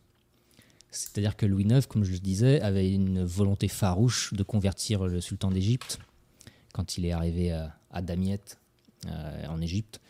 Donc ça, c'est quelque chose qui, euh, qui est essentiel, mais bon, on va en reparler tout à l'heure. Mais dans, les années, dans la décennie 1240, en 1244, il fait le vœu de partir en croisade après être tombé malade de dysenterie. Il était au bord de la mort. Et quand il se réveille, ce qu'il faut signaler, c'est que Blanche de Castille était allée chercher les saintes reliques et les avait apposées sur le corps de Louis IX en espérant, en priant fortement pour le rétablissement de son fils. Et quand il se réveille, il fait le vœu de partir en croisade. En 1244, les musulmans ont repris Jérusalem à la bataille de la Forbie. Et il y a grand danger, euh, et ses frères chrétiens font, euh, lancent un appel à l'aide à Louis IX, qui est une des plus puissantes euh, armées de la chrétienté occidentale. Et en 1248, il commence déjà par partir une fois que la Sainte-Chapelle est consacrée, et il fait construire un port nouveau, qui est le port d'Aigues-Mortes, dans le Gard aujourd'hui. Je vous invite vraiment Oui, à aller oui, faire un tour Magnifique. à Aigues-Mortes. Tous- Magnifique. Tous les 25 août. Et le Gard, de toute façon, c'est magnifique. Voilà, Je suis un peu chauvin de ce point de vue-là. On n'était pas objectif. Ouais. Tous les 25 août, euh, date de la mort de Louis IX, il y a un week-end à, à, à Aigues-Mortes. Alors, c'est un peu envahi par des populations meurtre contre nature de temps en temps. Je, je n'en dis pas J'y plus. suis allé qu'une fois et c'était vraiment euh, somptueux. Oui, non, mais c'est magnifique. Voilà, simplement, je, je précise que voilà, il faut être un peu. euh, T'as vu ça, toi? Oui. T'as vu oui. ça? Il y a une magnifique tour où on enfermait aussi. euh. Les protestants. Ouais. Et donc en Il 1248, connaît ses classiques, hein, il a pas l'air comme ça. hein, euh, c'est bien. euh, Mais 1200 c'est magnifique. Aigues-Mortes, c'est sublime. C'est absolument sublime. c'est très beau. En C'est la France qu'on 1948, il part d'Aigues-Mortes, escale en- à Chypre, direction l'Égypte. L'objectif, c'est de passer par l'Égypte. Le sultan de- d'Égypte, si on le convertit, si on le mate, on peut aller plus facilement à Jérusalem. C'est sûr. Et donc ça, ça démarre plutôt bien, puisque à Damiette, au tout début, quand il arrive, il récupère la ville de Damiette et il transforme la ville euh, en ville chrétienne. La mosquée devient une cathédrale, une église cathédrale. Un évêché. Donc il enlève les chichas, il enlève Voilà. les. Ouais, Les anciens captifs Ouais, ouais. Des, pré- des croisades précédentes qui étaient restés dans les geôles sarrasines à Damiette sont libérés. Hmm. Et tous les sarrasins présents décarpissent assez rapidement puisque l'armée croisée est infiniment supérieure. Oui, oui. Alors que peut-être que les Sarrasins avaient déjà, peut-être à l'époque, le réflexe de ne se battre que quand ils étaient en supériorité euh, numérique écrasante. Voilà. Peut-être. Tradition qui est qui s'est maintenue euh, de siècle en siècle. Mais vas-y, poursuis, cher ami. Et donc ils vont rester, ils vont hiverner à Damiette parce que la crue du Nil ne le permettait pas d'avancer, etc. Et ils vont aller jusqu'en direction du Caire. Et là, ils vont, euh, enfin l'avant-garde de, de l'armée croisée va tomber sur euh, un, nœud qui est à la Mansoura, la, la ville fortifiée de Mansoura, qui a été fortifiée aux croisades précédentes. L'avant-garde, donc 300, 300 chevaliers, dont le frère du roi, Robert d'Artois, va se retrouver prisonnière dans la Mansoura et l'essentiel des 300 croisés vont se faire euh, tuer, dont le frère du roi. L'arrière-garde arrive, l'armée principale de Louis IX, et là vont commencer des combats euh, difficiles pour l'armée l'armée croisée. Ils vont reculer, ils vont retourner vers Damiette. Sauf que en reculant, en, en retournant sur leurs pas, les Sarrasins les bloquent.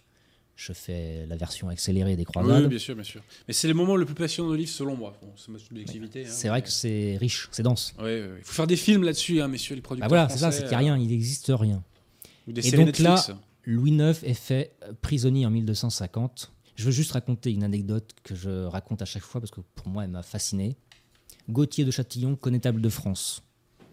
Le chef des armées, euh, ça correspondrait aujourd'hui au chef des armées. Il protège la maison du roi de France, là où il est prisonnier, là où il, il, il- il attend euh, l'issue. Il est tout seul avec son épée à défendre, euh, à empêcher les Sarrasins de rentrer dans la maison. Et il les prend un par un. Hmm. un par. Ah, c'est la un France, ça. hein. Bien évidemment, l'issue sera fatale, qu'importe. L'homme médiéval, surtout à l'époque de Louis IX, se moquait totalement de la mort corporelle. Ce qui comptait pour eux, c'est le- leur salut. Bien sûr, ils allaient au ciel. État de ça, non, grâce. ça, une, État de grâce, retenez ça. c'était une notion nouvelle pour moi en 2016. Ouais. Vous comprenez ce qui m'a amené à me dire qu'est-ce qu'est-ce que c'est que cette foi que je connais pas en fait. Et il meurt devant la porte et le roi est fait prisonnier. Il est ramené à la Mansoura où il est fait prisonnier avec le sultan, le jeune sultan puisque son père euh, est mort quand ils sont arrivés à Damiette. Et là, Louis IX va échanger, essayer de convertir le sultan à la foi catholique, puisqu'il aura le temps d'échanger sur la foi du sultan. Le sultan qui d'ailleurs a, bien, euh, il, a, Il a bien il a- traité il a pas mal traité Saint-Louis. Il faut, faut quand même être honnête. hein. Il a plutôt bien traité le Saint-Louis, il lui a laissé son chapelain, il lui a laissé son cuisinier, il l'a vêtu. Vêti Vêtu Euh, euh, ouais, ouais, Ouais. ouais. Il lui a donné des vêtements et Il lui a donné euh, il lui a donné une couche respectable où il pouvait se reposer. Et donc ils ont entretenu une relation courtoise et respectueuse en tant qu'homme, mais sur sa, son analyse et sa façon de juger la foi de son adversaire, il était intransigeant. Il défendait sa foi. Bien sûr. Charitable avec les non-catholiques, mais sans pitié avec l'erreur. Le catholique est sans pitié avec l'erreur. Parce que rappelez-vous le magistère que j'étais l'autre jour, l'erreur n'a aucun droit. Je répète, l'erreur n'a aucun droit. Pas de pitié avec l'erreur. Louis IX est l'illustration de tout ce que tu défends dans cette émission.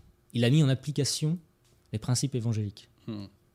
Quand on lit sa vie, on se dit, d'accord, c'est comme ça que serait une société euh, si elle était dirigée par un catholique. Hmm. J'en étais où? J'en étais à la captivité. Oui. Et à partir de là, il va y avoir un échange de Damiette la ville contre la personne du roi et de l'argent contre les croisés. Beaucoup de croisés vont apostasier leur foi catholique, puisque s'ils n'apostasient pas, ils sont euh, égorgés. À un moment donné, les Mamelouks, les Mamelouks, c'est euh, des anciens esclaves affranchis qui étaient la garde rapprochée armée du sultan. Hmm. Ce sont eux qui ont fait l'essentiel des combats. Ce sont eux qui sont responsables pour euh, la majorité des combats, euh, responsables de la captivité du roi. Seulement le sultan, quand il rentre, il ne les récompense pas. Qu'est-ce qui se passe? Les Mamelouks vont assassiner le sultan. Tant qu'à faire. On change, ça va arriver quelques années après, mais on va changer, son mamelouk on va changer de dynastie. Non, c'est pas bien le missile plaisante. hein. On va changer de dynastie. Les Ayyubides deviennent quelques années plus tard la dynastie des Mamelouks. Et là, le Mamelouk, qui, a, qui vient d'égorger le sultan, Ah bah ils égorgeaient déjà, d'accord, ok. vient voir Louis IX, Donc il était bouddhiste, mamelouk. Hein. Il était oui, bouddhiste. bouddhiste, oui. Euh, bouddhiste. ascendant euh, musulman. Bouddhiste modéré, voilà. Ce Mamelouk vient voir Louis IX et lui dit Je viens de tuer ton geôlier. Fais-moi chevalier. Et Louis IX aura cette phrase extraordinaire Fais-toi chrétien et je te ferai chevalier. Hmm. Tout est dit. Fermez le banc. Voilà, c'est ça. Et du coup, il y a eu une crainte euh, dans le camp armé, euh, croisé, parce que du coup, on a changé de, de sultan. Hmm. Donc, le deal qui était euh, validé, à savoir damiette contre le roi et de l'argent contre les, croisés, est-ce qu'il tient toujours? Il tiendra toujours. Louis IX est libéré. Il va passer quatre, les quatre prochaines années de sa croisade à fortifier les États latins d'Orient, qui ont permis de laisser quelques années, de sursis aux États latins d'Orient avant la fin, euh, la chute de Constantinople, etc. C'est encore une fois, c'est ma subjectivité, mais euh, pour moi, c'est le passage le plus passionnant du livre. J'aime beaucoup les croisades. Euh, un jour, il faudra qu'on fasse une émission. euh, Bon, il faut dire que je suis pas un spécialiste de la matière, j'ai pas creusé ce sujet-là comme Dreyfus, Pétain et compagnie. Mais euh, moi, ça me passionne les croisades, vraiment. c'est, Bah, ça l'est parce que c'est. Ça peut donner des idées aussi pour d'autres périodes futures, peut-être de l'histoire de France, je ne sais pas. hein, mais, Peut-être, euh, peut-être. Non, non, mais ça, c'est ma subjectivité. C'est ma subjectivité, encore une fois. Alors, on me pose une colle. Y a-t-il des romans sur l'époque de Saint-Louis? Des romans, mon cher Bah, moi, je ne vois que le roman de De Villiers, qui est un roman euh, sur la vie de Saint-Louis. Euh, Alors, je vais prendre la bibliographie qui est à la fin, mais j'ai pas lu de roman euh, de ma souvenance. Bon, bah écoute, s'il n'y a, Non, pas- si- si- pas. s'il y a pas de roman, il n'y a pas de roman. hein, on va pas- Ah, vous pouvez lire celui de De Villiers, hein, qui est pas, qui est pas mauvais, en soi, qui est Alors, même, euh, bien Bon, écrit. question qui n'a rien à voir avec le sujet. Que penser de Julius Evola? Réponse poubelle. Poubelle. La vie est trop courte. Que penser du gallicanisme? C'est une hérésie condamnée par l'Église. On lui a, on lui reproché d'être euh, d'être le précurseur du gallicanisme. Ouais, lol, lol, lol. Lol. Euh, donc poubelle le gallicanisme, euh, j'en parle pas mal dans mon bouquin sur l'infaillibilité pontificale. C'est gratuit sur le site de ma maison d'édition, donc pas d'excuses. Donc poubelle. Et le gallicanisme a été ressuscité par la fraternité Saint-Pédis. Donc c'est cette hérésie selon laquelle, en gros, je résume grassement, un catholique peut désobéir au pape. Poubelle, un catholique est soumis au pape. Donc conciliaire, le févriste qui m'écoutait, si Bergoglio est pape, vous devez vous soumettre à lui et vous devez aller honorer avec lui euh, Pachamama et, et croire à toutes les bêtises qu'il Et raconte. Louis IX était soumis au pape. Mais bien sûr qu'il était soumis au pape. Ça n'a pas été le cas de tous les rois de France. hein. Non, par contre, il a été critique, mais en, en- en dernière instance, il se soumettait toujours. Oui, tout à fait. Bah, écoutez, il faut se soumettre au pape. En matière de foi et de meurtre, de toute façon, il est infaillible. Il faut respecter son autorité d'un point de vue plus large. Il voulait qu'on respecte son pouvoir temporel, Louis IX. Et ici, nous saluons la mémoire de Boniface VIII. Euh, Exactement. mon cher Guillaume, est-ce que tu as d'autres questions à me passer? Non? Alors, peut-être que, mon cher Jean-Noël, on peut dire un mot euh, sur sa mort à Saint-Louis Ouais. Ou quand, comment? Alors là, on va continuer d'ailleurs sur le sujet des croisades, puisqu'il est mort Mhm. lors de sa dernière croisade à Tunis. C'est une croisade qui a duré euh, deux mois où il ne s'est pas passé grand-chose. Euh, donc elle va être vite résumée. Cette croisade, il part en 1270 avec une, un- toujours avec cette volonté de convertir l'émir de Tunis.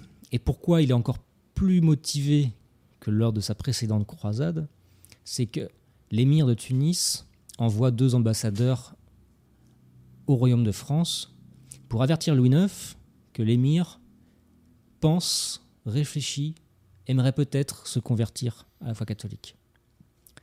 Dans l'esprit de Louis IX, c'est euh, c'est euh, c'est l'intervention de la Providence. Ce n'est pas évidemment que ça qui le fait partir en croisade, mais c'est quelque chose qui va euh, vraiment l'animer L'encourager. l'encourager à partir. Et dans, les, a- dans la décennie 1260, Louis IX a toujours eu une santé très fragile. Euh, et donc, dans les la décennie 1260, il aura cette petite santé qui vont, euh, qui vont faire en sorte que le pape va hésiter au début à le laisser partir en croisade. Mais face à ce désir ardent qu'il ressent dans Saint-Louis, il va le laisser partir et en 1270, début juillet 1270, il va partir, ils feront une escale en Sardaigne et il va arriver euh, sur les côtes de Tunis. Et là, le 24 juillet 1270, il y aura une petite bataille, la bataille de Carthage, euh, sans grandes conséquences. Et début août 1270, c'est son fils Jean Tristan qui va mourir le 3 août de dysenterie. C'est toujours le mal euh, des armées. La dysenterie se- se- s'attrape par une eau corrompue. Et très rapidement, ça va être Philippe, son fils, qui deviendra Philippe III le Hardi, le successeur de Louis IX, qui va être atteint de ce mal. Louis IX va être également atteint de ce mal, la dysenterie. Et le 25 août 1270, alors qu'ils attendent désespérément depuis début juillet l'arrivée de ce frère qui est Charles d'Anjou, qui a une, euh, une puissance militaire conséquente puisqu'il est devenu roi de Sicile. Lui qui avait d'autres aspirations, un frère beaucoup plus politique, moins spirituel, qui était en train d'aider son euh, cousin à Constantinople, en prise avec les Grecs qui euh, étaient en train de réduire l'état latin euh, de Constantinople. Et ce frère arrivera à Tunis le jour de la mort de Louis IX, le 25 août. Et à partir de là, euh, les croisés vont prêter allégeance au futur Philippe III, qui n'est pas encore sacré, mais là, la situation est exceptionnelle. Et Charles d'Anjou va aider son neveu. Donc tous les deux, ils vont continuer à mener quelques batailles jusqu'au mois d'octobre. Et un accord, un traité sera signé entre euh, les musulmans et les catholiques. Et en mai de l'année 1271, ils vont rentrer à Paris. Et euh, très rapidement, le début du procès en canonisation va commencer Oui. à partir de là. Oui, tout à fait. Et puis ça va être fait assez rapidement. hein. Parce qu'autant Jeanne d'Arc, il a fallu attendre plusieurs siècles, autant Saint-Louis, euh, c'est. Alors ça va arriver très rapidement, mais ça va durer longtemps. Hmm. C'est-à-dire très rapidement, euh, l'entourage du roi, du défunt roi et euh, le pape va demander à Geoffroy de Beaulieu, son confesseur, d'écrire une biographie, plutôt une agiographie sur Louis IX. Il était son confesseur, donc il le connaissait très bien dans l'intimité. Sauf que entre 1272 et 1297, année de sa canonisation, vont se succéder quasiment dix papes. Quoi. Je l'ai plus en tête, mais beaucoup de papes. Et donc à chaque fois qu'un pape mourra, il faudra recommencer tout le processus. Mm. Enfin en tout cas une partie. Et ça va prendre vraiment un nouvel élan avec euh, l'élection de Martin IV. Pourquoi ça prendra ce nouvel élan? Parce qu'à l'époque de la dernière croisade de Louis IX, il était légat du pape. Il n'était que légat du pape à l'époque. Et donc il a côtoyé Louis IX en croisade. Donc il y a eu ce, ce nouvel élan qui va relancer ce procès en canonisation, va l'accélérer. Et à partir des- de la décennie 1290, l'élection de Boniface VIII, Que nous saluons. que nous saluons pour ce qu'il a pu faire avec son Et- petit-fils. Et j'invite les gens à lire la bulle Unam Sanctam, justement, qui vient anéantir cette hérésie immonde du gallicanisme, parce que la Ah bah fraternité Saint-Pédis a ressuscité. D'ailleurs, Philippe le Bel était présent le, le jour de la canonisation. C'est, ça fait mal au cœur. Et donc, il a été, en 1297, euh, sanctifié euh, Saint-Louis de France, devenu Saint-Louis. Et Eh oui, et nous avons, alors nous ne sommes pas la, la seule nation à avoir des, des rois qui Non. ont été des saints, je crois en Hongrie en et en Allemagne aussi. Euh, peut-être en Pologne aussi d'ailleurs, à vérifier. Mm. Euh, mais Saint-Louis, c'est vraiment, euh, voilà, c'est l'éclat de la Bah, civilisation. c'est une synthèse, en fait. J'évoquais Monseigneur Sonborn tout à l'heure. Monseigneur Sonborn a fait en anglois un sermon sur Saint-Louis dans Mm. lequel il rend hommage à Saint-Louis. Et je précise que de 1268 à 1272, la- euh, le siège de Pierre était vacant. Oui, oui, tout à fait. C'est-à-dire que des vacances de siège euh, de plusieurs années, ça, Mm. ça- ça- ça a déjà été connu. Et je précise qu'avant 1958, il y a pour quasiment un demi-siècle au total de vacances de siège euh, dans l'histoire de l'Église. Et quand j'ai fait ce calcul, j'avais calculé que, les, que à partir des vacances de siège qui étaient de plus de un mois ou de trois semaines, je sais plus trop. Alors que si on prenait toutes les vacances de siège, ça serait euh, encore plus. Est-ce qu'il y a encore des questions, euh, cher Guillaume? Bon. Est-ce que tu veux ajouter un mot, euh, mon cher Jean-Noël Alors dis-moi? Alors, pas spécialement. Peut-être que tu peux nous parler de, de Vox Gallia, euh, de, de- de ta maison d'édition, les bouquins Oui, euh, que tu fais euh, par Je peux ailleurs. en parler. C'est-à-dire que je- Là, là, je vous invite à vous rendre sur le site des éditions Vox Gallia pour deux choses. Euh, la première, c'est de visionner les presque 140 euh, vidéos de chroniques d'histoire sur euh, toute cette partie de l'histoire de France qui est soit méconnue ou soit euh, détériorée. Et ça, ça dure entre 5 et 10 minutes, donc euh, c'est quelque chose qui est très digeste. Première chose. Et deuxième chose, une fois que vous aurez vu euh, quelques vidéos, d'aller sur l'onglet édition et de regarder les huit ouvrages euh, disponibles aujourd'hui euh, euh, dans cette maison d'édition. Des ouvrages qui soit traitent de, de vie de saints, comme la vie de Saint Martin, édifiante également, qui a grandement participé à l'évangélisation de la, Gaule, qui viendra la France, et euh, la vie des saints pour tous les jours de l'année. Tous les jours, un- une petite dose de ces vies incroyables au moment du café, c'est ce que je vous invite à faire. Et des vies chevaleresques comme Bertrand du Guesclin, euh, ce sont des exemples pour tout le monde, la jeunesse ou pas la jeunesse. Et j'espère qu'en tout cas, ces, ces livres vous redonneront goût à aimer notre passé et à le glorifier. C'est important. Voilà ce que je voulais dire. Tout à fait. Alors, une question me vient. Hop, hop, hop. Alors, un petit mot sur le procès du Talmud, mon cher Jean-Noël. Alors, c'est le sujet, le sujet délicat par Le excellence. sujet pas qui pour est- moi. qui fait, entre guillemets, kiffer la dissidence. C'est ce Sachant qui que le Talmud a été condamné par l'Église, hein. infailliblement. Et parce que c'est- Infailliblement. Alors, je vous invite à aller consulter la chronique euh, sur notre histoire de France, sur ce procès du Talmud. Euh, J'en ai déjà parlé euh, précédemment. Alors, le procès du Talmud, en gros, qu'est-ce qu'on reproche à Louis IX Ah, tu dis Talmud, toi, pas Talmud. Talmud. Ouais, c'est vrai que j'ai Talmud. bon, je sais pas. mais- Le procès du Talmud. Ce qu'on reproche à Louis IX, c'est d'avoir été euh, le précurseur de la persécution des Juifs et d'avoir été le précurseur euh, de l'étoile jaune que les Juifs ont portée pendant la Seconde Guerre mondiale. Comme s'il y avait un lien de cause à effet, quoi. Mais complètement On ridicule. fait un bond complètement incroyable dans l'histoire parce que qu'est-ce qui s'est passé? En 1215, au, au quatrième concile de Latran, le pape a demandé aux princes chrétiens de faire apposer une étoffe de tissu sur le vêtement des Juifs. Donc déjà, en 1215, Louis IX a un an. Donc Louis IX n'a jamais imposé euh, de rouelle euh, aux Juifs. Louis IX a suivi la recommandation du pape, parce que Louis IX est soumis au pape, d'une. Deuxième chose, en 1244, quand les Talmuds ont été brûlés, qu'est-ce qui s'est passé? En 1239, un, juif converti au catholicisme qui s'appelle qui s'appelait Nicolas Donin, a averti le pape de ce que contenait le Talmud, à savoir des insultes à l'égard du Christ et de la Sainte Vierge. Ce qu'a fait le pape, je vous la fais en accéléré, a recommandé à ses princes chrétiens euh, de, euh, de réquisitionner tous les Talmuds dans toutes les synagogues.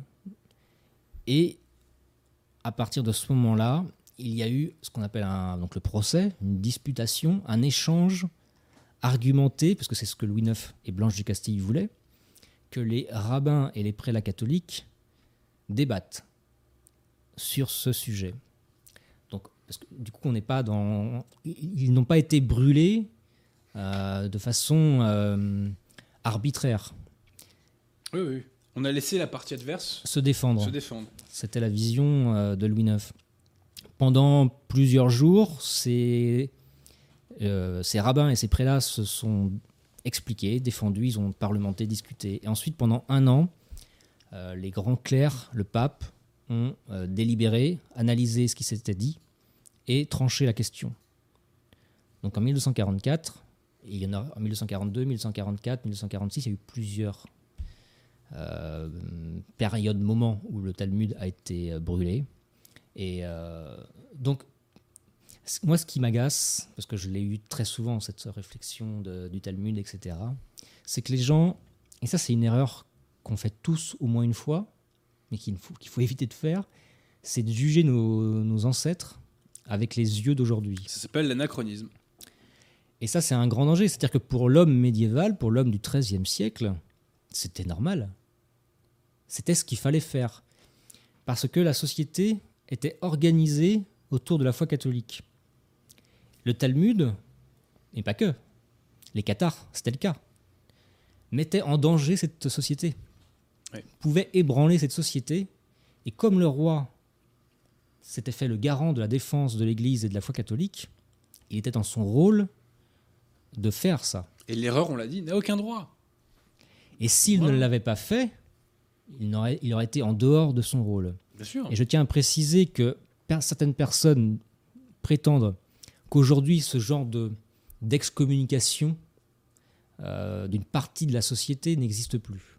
Mais je tiens à rappeler, aujourd'hui, vous êtes excommunié de votre famille, de votre travail, de la société, si vous pensez mal évidemment, on n'a jamais autant pratiqué l'ostracisme que sous la Ve République. Donc, on a, arrêtons la blague. Hein. On n'a pas à se sentir supérieur moralement envers ces personnes du XIIIe siècle, sauf que c'est une autre époque. Et à cette époque-là, c'était normal. je pense même que les, euh, le peuple euh, du royaume de France n'aurait même pas compris euh, que le roi alors d'ailleurs, il y a une historienne juive qui s'appelle Les Juifs au temps de Saint-Louis. Juliette Sibon. Juliette Sibon, qui a écrit un bouquin qui, entre, qui tord le cou d'après ce que j'ai Je n'ai ah. pas lu le bouquin. Hein. Alors par contre, pour ceux qui n'ont pas lu le bouquin et qui ne veulent, enfin, n'ont pas le temps de le lire, elle a fait plusieurs vidéos sur YouTube. C'est là, là, que j'ai découvert. C'est euh, bon, voilà. Et euh, en, en, quelque sorte, elle tord le cou justement à ce regard anachronique, à ces préjugés débiles. L'antisémitisme n'existe pas à l'époque médiévale pour une raison simple, c'est qu'on ne juge jamais l'homme, mais la foi. Oui, tout à fait. Tout à fait. Et puis c'est une opposition théologique. Et Louis IX défendait les juifs quand ils étaient de pogroms. Et d'ailleurs, euh, pourquoi les papes condamnent le Talmud? Les papes de l'époque, parce que je précise que dans mon ouvrage Parole de pape, je mets plusieurs textes de condamnation du Talmud. Et l'idée des papes, c'est laquelle? C'est de dire aux juifs oubliez le Talmud, c'est une création que vous avez inventée euh, après euh, la crucifixion de notre Seigneur. Et focalisez-vous sur vos prophètes qui, eux, annoncent le bon Dieu, qui annoncent l'avenue du Messie. Ils veulent les ramener dans le troupeau. Tout simplement. Voilà. Euh, donc, n'hésitez pas à aller jeter un petit coup d'œil aux condamnations du Talmud. Et la vidéo, le les, vidéos, les vidéos sont courtes aussi de Juliette Sibon, là, donc euh, au moins ça, ça pose le cadre. Alors, on m'annonce une, une ultime question que je vais recevoir dans un très court instant de notre ami Guillaume. On Non, a- pas de nouvelle question? Ah. Ok, autant pour moi. Il écrit autre chose. Autant pour moi. Bon, bah écoute, euh, dans ces cas-là, mon cher journal, on va arriver au bout de notre émission. Eh bien, je te remercie en tout cas de m'avoir alors, attends, il y a invité. une nouvelle question alors ou bien? Ah, en Ah bah, Euh, J'en profite, ceci posé, pour euh, rappeler euh, aux internautes que je fais une séance de dédicace avec un combattant pour la vérité, donc Alain Pascal. Donc séance de dédicace samedi 11 à la librairie française. Voilà. N'hésitez pas à venir nombreux. Et puis n'hésitez pas à venir soutenir Alain. Euh, parce que bon, bah, Alain euh, n'est pas euh, notre génération, il n'est pas branché sur les réseaux sociaux comme nous. Ce qui n'est pas forcément plus mal, parce que ça lui évite aussi un grand nombre d'insultes, de calomnies, de diffamations, parce que c'est ça notre lot, hein, en gros. hein. On est insulté, calomnié euh, tous les jours. Moi, j'apprends des choses sur ma propre vie. C'est bien. J'apprends des choses que mon confesseur et que le bonnier ne savent pas sur moi-même. Vous voyez Bon. Euh, bref. Donc, ça a aussi des, euh, des avantages. Alors, question de Fifi. Qu'est-ce qu'il nous dit? Faut-il regretter les durs, les autodafés? Bah, On valide les autodafés. C'est quoi le problème avec les autodafés? Euh, Vous plaisantez ou quoi? En fait, je pense que dans cette question, inconsciemment, il y a l'autodafé euh, nazi, en fait. Et Non, mais je pense pas qu'il y ait de Non, mais je veux dire, c'est inconscient. C'est Ah, que quand on pense autodafé, on pense On ça. mélange pas, hein, euh, bref. Euh, et l'Inquisition, non, mais rien à, rien à reprocher à l'Inquisition. Enfin, arrêtez avec ça. Je suis pas un spécialiste de l'Inquisition. pareil. Il faut, Si débunk- l'Église a validé, c'est que c'était une bonne chose. il faut débunker un jour, il faudra le faire. Déminer, déminer, déminer. Déminer, pardon. L'Inquisition. Sujet important Oui, aussi. oui, tout à fait, tout à fait. Et puis bon, euh, voilà. C'est pas ce qu'on vous a dit. Oui, oui, tout à fait. Et puis l'Inquisition, pareil, c'est quelque chose qui visait le salut des âmes. C'est ça que ne peuvent pas comprendre euh, les gens de notre société, qui n'ont qu'une vision, je dirais, euh, temporelle, matérielle. Alors que nous, nous avons un autre regard parce que nous visons au salut des âmes. Bref, t'as un dernier mot, mon cher journal, à ajouter? Bah, je rajouterai simplement, bah, je- j'espère que vous serez nombreux à le commander. Tout Que- simplement, Commandons, rappelle-nous. www.édition-vox Galia. Le lien est en description de la vidéo. Il faut cliquer Cliquez, dessus. cliquez. euh, il faut Et vous, et, et vous allez arriver naturellement tout seul sur, ce, sur le site. Et je crois que dans quelques jours, il sera dispo à la librairie française aussi. Voilà. D'accord. Euh, bon, bah écoutez, donc on arrive au terme de cette émission. Euh, on a eu des dons, donc on remercie toutes les personnes qui nous ont fait des dons. Et puis, euh, bah voilà, donc je donne rendez-vous à chacun euh, à, la, li- à la librairie française avec Alain Pascal de- le 11 juillet. Nous dédicacerons tous deux nos ouvrages. Voilà. Bah, je pense qu'on a fait le tour. Merci encore une fois de m'avoir invité. Mais c'est un plaisir, cher ami. Je suis très très heureux d'aider les gens comme toi, les nouvelles plumes catholiques qui émergent, les gens comme toi, comme Guillaume Fonazel, comme Pierre Il y a Joly, une génération qui arrive. comme Paul-Étienne Pierrecourt, tout à fait, qui lentement, calmement émergent. Je dis pas sans faire de bruit parce que nous faisons du bruit. Mais voilà, euh, donc euh, voilà, les choses se passent bien tranquillement. euh. Essayons d'être dignes des grâces que le bon Dieu nous donne. Voilà. Merci mon cher Jean-Noël. Je. Merci à Guillaume qui a assuré l'intérim. Et puis, bah, écoutez, on se dit à très bientôt pour une nouvelle émission, peut-être la semaine prochaine, si je ne dis pas de bêtises. Voilà. À très Bonne bientôt. soirée à tous.